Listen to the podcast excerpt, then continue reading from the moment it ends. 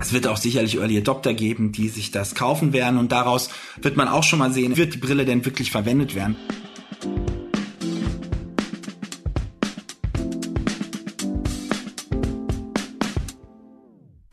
Herzlich willkommen zum Manager Magazin Podcast Das Thema. Ich bin Sven Klausen und ja, Sie können mich hören, Sie können mich aber nicht sehen und Mal ganz unabhängig davon, ob Sie mich überhaupt sehen wollen würden, in ein paar Jahren wird es uns ganz vertraut vorkommen, dass wir uns hier zum Podcast zu einem Gespräch verabreden und uns dabei eben auch sehen können, während Sie beispielsweise gerade joggen, spazieren gehen, ein Getränk zu sich nehmen oder was auch immer. Warum ich mir da so sicher bin? Ja, weil Meta es so will, der Mutterkonzern von Instagram, WhatsApp, Facebook und weil, wie wir seit einigen Tagen wissen, es auch Apple so will ihr Mittel der Wahl, völlig neuartige Datenbrillen, die wir dann vielleicht noch viel länger vor uns haben und in die wir noch viel länger hineinglotzen als derzeit schon auf unsere Smartphones. In diesem Juni, im Juni 2023, also hat Apple seine erste Version seiner Datenbrille vorgestellt, die Vision Pro.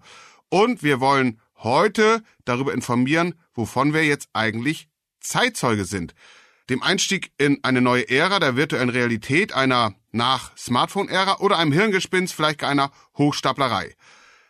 Jonas, jetzt sag mir nicht, die Wahrheit liege irgendwo dazwischen. Nein, nein, nein. Ich glaube, es ist kein äh, Hirngespinst, sondern schon der Einstieg in eine neue Ära. Vielleicht auch irgendwann einer nach Smartphone-Ära, wie du gesagt hast. Das, glaube ich, wird aber noch richtig lange dauern.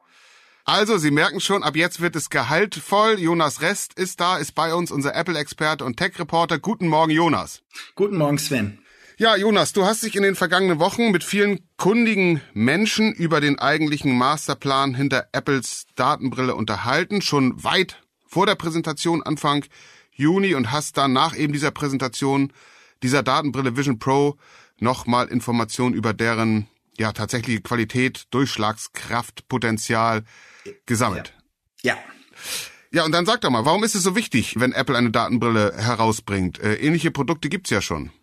Ja, das ist richtig. Es ist nur so, dass es immer, wenn Apple Produkte rausgegeben hat, es eigentlich ähnliche Produkte schon gab. Ne? Es gab MP3-Player vor dem iPod, es gab auch Smartphones tatsächlich vor dem iPhone und äh, natürlich gab es Tablets vor dem iPad, aber Apple hat eigentlich seit 20 Jahren es immer wieder geschafft, in einer Produktkategorie dann tatsächlich, vielleicht nicht beim ersten Aufschlag, aber doch nach zwei, drei Jahren das definitive Produkt sozusagen zu bringen, das die Kategorie wirklich praktisch definiert hat. Also bei Smartphone ist ja fast synonym mit iPhone und drumherum halt vor allem auch, vor allem um das iPhone, ein enorm erfolgreiches Geschäftsmodell gebaut in ein Ökosystem Schwungrad, dieses App-Geschäftsmodell, wo es Apple gelingt, immer noch immer mehr Entwicklerinnen und Entwickler anzuziehen und dadurch ein breiteres und besseres Angebot zu schaffen und dadurch halt auch mehr Kundinnen und Kunden anzuziehen. Und dieses gigantische Ökosystem wird nun auch mit der Datenbrille erweitert. Da guckt man natürlich dann schon genauer hin. Also das ist der Plan, ne? Mit der Datenbrille das zu erweitern, ja. Apple macht ja immer ein gehöriges Geheimnis aus seinen Produktpräsentationen. So auch dieses Mal. Was haben wir dann jetzt da eigentlich Anfang Juni gesehen? Was ist das für ein Teil, die Vision Pro? Da muss ich jetzt ein bisschen ausholen, okay? Ja, sag mal, wie lange wird's dauern? ja, ich beeil mich. Ja, beeil okay, mich. okay, nee, mach mal. Es wird ja gehaltvoll sein. Hm? also, tatsächlich ist so, dass Apple technisch gesehen ein Virtual Reality Headset vorgestellt hat. Das heißt, das ist ein Headset erstmal wo man sich ganz etwas zugespitzt gesagt zwei hochauflösende Bildschirme vor die Augen schnallt quasi. Und das Prinzip gibt es tatsächlich seit vielen Jahren. Also schon vor zehn Jahren kam die Oculus Rift raus, die genau das gemacht hat, ja, von einer Firma, die dann Mark Zuckerberg später übernommen hat. Und dieser Markt hat aber letztendlich nie abgehoben. Da gab es schon vor zehn oder acht Jahren einen ziemlich großen Hype ist aber wieder verpufft so.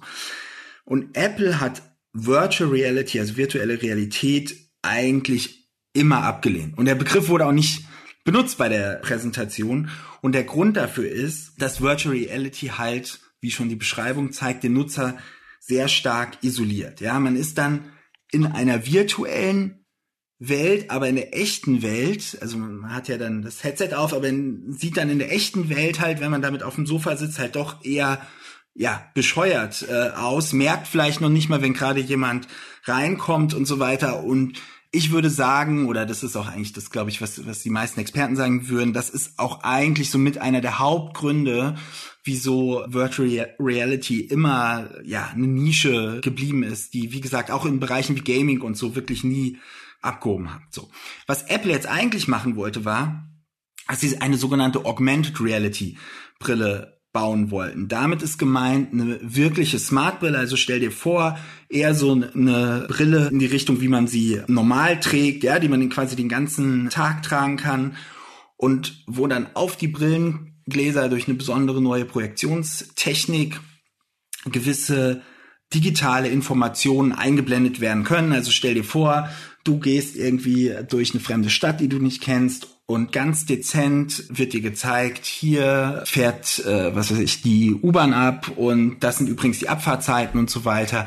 Also das ist sozusagen das Konzept von Augmented Reality Brillen. Das Problem ist aber, das hat Apple technisch nicht hinbekommen, hat auch sonst niemand bislang hinbekommen. Also so ein alltagsgerätliches Gerät wirklich zu bauen, so Prototypen gibt es natürlich. Google Glass gab es ja auch schon, aber und die meisten Experten sagen auch, naja, das wird auch noch so drei bis vier Jahre dauern. Das kann man aber auch übersetzen mit, das kann auch schon noch acht bis zwölf Jahre dauern, bis da wirklich halt ein richtiges Produkt mit entsprechender Batterieleistung, Displaytechnik und so weiter da ist. So, das heißt, das ist ein weiter Ferne. Und das heißt, was Apple jetzt vorgestellt hat, nachdem ich jetzt verstanden habe, in welche Richtung sie glauben, dass sich die Zukunft bewegt oder sie die Zukunft prägen wollen, ist, ja, ist es ein Vorläufer einer Smart-Brille oder wie, wie ist es einzuschätzen? Ja, also sie haben eigentlich haben sie eine Virtual Reality Brille gebaut, mhm. die aber keine Virtual Reality Brille sein soll. Und dabei machen sie halt einen Trick, weil sie haben an der Datenbrille zusätzliche wirklich edliche Kameras angebracht, die auch dazu dienen, der Nutzerin oder dem Nutzer die Umgebung zu zeigen, nur eben per Videofeed auf den hochauflösenden Displays das Gerät. Also dann hast du quasi das Gefühl, wenn du die anhast, du hast gar keine Brille an, sondern du kannst sehen, was um dich herum ist. Und das funktioniert mit der Vision Pro wohl wirklich extrem gut. Gleichzeitig hat Apple, und da wissen wir noch nicht so genau, wie gut das wirklich funktioniert, gesagt, naja, dann weiß zwar der Nutzer, der das Headset trägt, was drumherum los ist, aber du hast ja immer noch das Problem, äh, wenn du jetzt von außen auf ihn zugehst, dann sitzt da einer mit so einem Gerät drauf. Also was haben sie gemacht? Sie haben an dem Gerät nochmal außen weitere Bildschirme angebracht, wo dann ein weiterer Videofeed ist und zwar von den Augen des Nutzers, sodass der Eindruck erweckt wird, das sind quasi, das, das, der Nutzer schaut quasi mit seinen Augen aus der, aus der Brille raus, obwohl er das in Wirklichkeit gar nicht macht. Also das ist, es gibt ja den alten Werbespruch von Sony, it's, it's not a trick, it's a Sony, it's, it's a trick, it's an Apple, kann man sagen. Ja, in, in, in, genau, genau, genau. Und das kann Mark Zuckerbergs Quest, die, die Meta-Brille, kann das nicht. Ja, also diese Technik, man nennt das Path-Through-Technik, also dass durch einen Videofeed die Umgebung angezeigt wird, das ist tatsächlich ein Feature, das hat das höherklassigere Meta-Modell, die Meta Quest Pro, die hat das auch und auch andere teurere Headsets haben das. Also das ist jetzt nicht eine Sache, die Apple jetzt neu erfunden hat, da ist noch nie jemand auf die Idee gekommen, aber was schon so ist, dass es wohl niemand bisher so gut macht wie Apple. Also wirklich dieses Gefühl zu geben, das ist echt der Raum das ist, wird auch nicht so ein bisschen kleiner dargestellt und so weiter. Das macht Apple schon sehr, sehr gut. Aber muss natürlich auch sagen, für Mark Zuckerberg war das jetzt nie das entscheidende Feature, weil Mark Zuckerberg hatte immer eine andere Philosophie. Anders als Cook glaubt er wirklich an Virtual Reality. Also ist ja jetzt nicht mehr so hip, aber vor einem Jahr war ja das Metaverse sozusagen das große Buzzword und das war ja in der, zumindest so wie ähm, Meta und Mark Zuckerberg das verstanden hat, war das ja im Endeffekt so die Vorstellung, wir alle treffen uns in einer 3D-Welt, die wir dann am besten in Virtual Reality erleben, um mit unseren 3D-Avataren uns zu vernetzen. Zwei wirklich unterschiedliche Konzepte. Jetzt Apple hat die Vision Pro vorgestellt mit reichlich Tamtam, -Tam, das können sie ja wirklich gut. Wie reagieren denn jetzt Mark Zuckerberg und, und seine Gefolgsleute im Meta-Konzern auf diese Vision Pro von Apple? Naja, die haben sich natürlich nicht beeindruckt gezeigt, aber das ist jetzt vielleicht auch nicht überraschend, wenn man äh, 18 Milliarden im letzten Jahr, glaube ich, allein da reingesteckt hat. Wer konnte er jetzt auch schlecht sagen, ach Mensch, die, die können das aber viel besser als wir. Aber er sagt, also diese ganze Technik kenne man und äh, sozusagen Apple habe sich halt für sehr hochauflösende Displays entschieden und es sei ja auch halt eben siebenmal so teuer wie die Quest. Ich meine, das, das stimmt auch. Wie teuer ist die nochmal, die ähm, Vision Pro? 3500 Dollar, ne, oder? Genau, 3500 Dollar, aber also vor Steuern, ja. ne? also wow. vor Sales Tax. Also in Deutschland wird es ja nicht geben, aber wenn es jemand in Deutschland gibt, dann würde ich sagen, ist das eher so im Bereich wahrscheinlich 4000, 4100 Euro. Genau, also er hat gesagt, so, wir kennen das alles, aber bei uns geht's ja eigentlich vor allem darum, also er hat diese unterschiedlichen Philosophien letztendlich hinausgestellt und hat gesagt, naja, wir wollen Leute wirklich, Zitat jetzt aus seiner ähm, Mail da, ja, dazu führen, dass sie, Zitat, sich einander näher fühlen. Und in Apples Produktpräsentation hätten die Leute ja eigentlich mehr oder weniger nur allein auf den Sofas gesessen, ja. Und das stimmt tatsächlich auch. Also das ist gar nicht so falsch, was er da sagt, weil man hat tatsächlich in dieser ganzen Vorstellung sehr viele Leute gesehen, äh, die mit der Apple Vision Pro alleine auf dem Sofa saßen. Allerdings würde ich jetzt mal sagen, dass das die eher so die überzeugenderen Use Cases waren, die Apple gezeigt hat, weil das war dann wirklich, also so die, die Vorstellung, du sitzt im Hotelzimmer, allein im Hotelzimmer, ja, ziehst die Brille auf und hast dann sofort dein Büro in einer Monitorkonfiguration mit zwei, drei Monitoren vor dir und so weiter, oder du sitzt im Flugzeug oder im, im, Zug und so und hast das sofort vor dir so.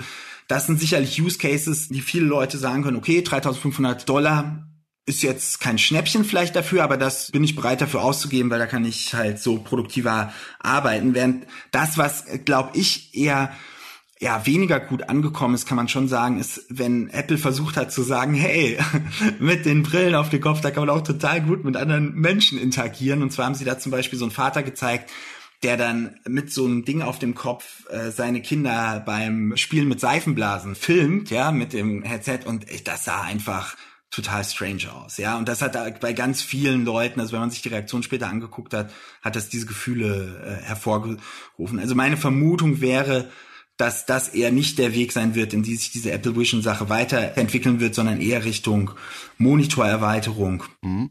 Die extra Brisanz bekommt das jetzt ja in gewisser Weise, dass da nicht nur diese beiden Konzerne stehen, die in der gleichen Produktkategorie unterwegs sind, aber mit, mit doch, wie du gerade deutlich gemacht hast, wirklich unterschiedlichen Konzepten, sondern dass die Menschen, die dahinter stehen und die diese Firmen führen, nämlich Mark Zuckerberg und Tim Cook, ja, ich glaube, man kann schon sagen, echte Erzfeinde äh, sind in der Tech-Welt. Die haben sich ja auch schon relativ, ja, brüsk, muss man sagen, kantig ähm, gestritten der Öffentlichkeit. Hat das nochmal eine, einen extra Einfluss auf diesen Zweikampf? Ja, also Mark Zuckerberg hat ein riesiges Problem, dass Facebook im Endeffekt abhängig von Apple ist, ja, weil Facebook kann ja seine Nutzerinnen und Nutzer zu einem großen Teil eben nur über Apple Endgeräte erreichen und wenn Tim Cook eben sagt, so, wir ändern jetzt mal die Datenschutzeinstellung, dann kann das hohe Verluste oder hat auch in der mhm. Vergangenheit hohe Verluste für Meta bedeutet, so.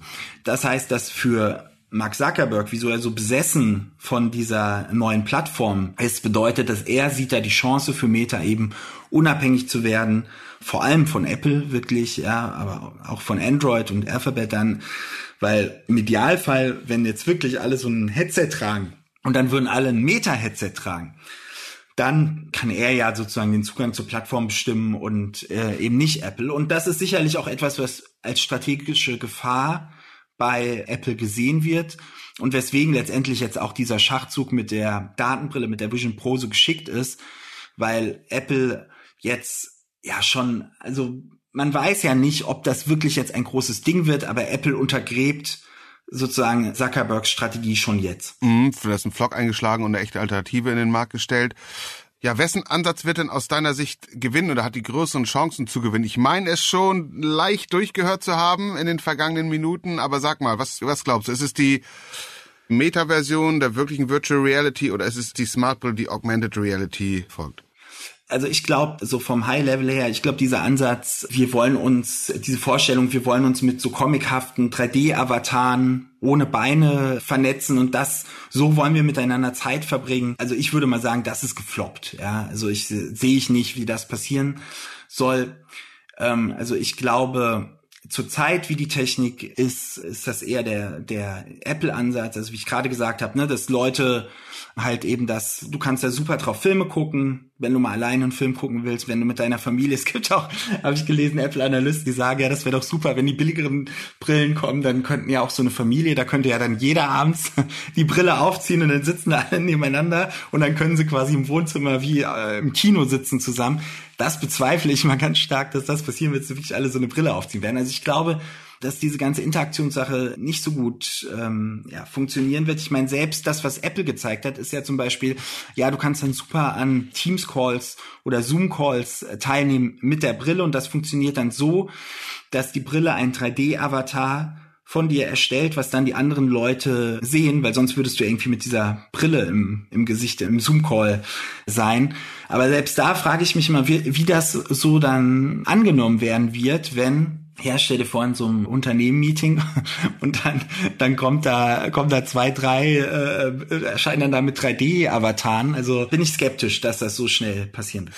Lass uns noch mal kurz zu Apple und der Produktstrategie zurückkehren. Die sind jetzt ja gestartet mit 3500 Dollar ungefähr für die Vision Pro. Das wird mit Sicherheit kein Verkaufsschlager. Jetzt wissen wir von anderen Produkten, iPod, iPhone, iPad, wie da so die Produktstrategie war. Was glaubst du, wie wird das hier weitergehen mit ja, den Produktlaunches dieser Brillen?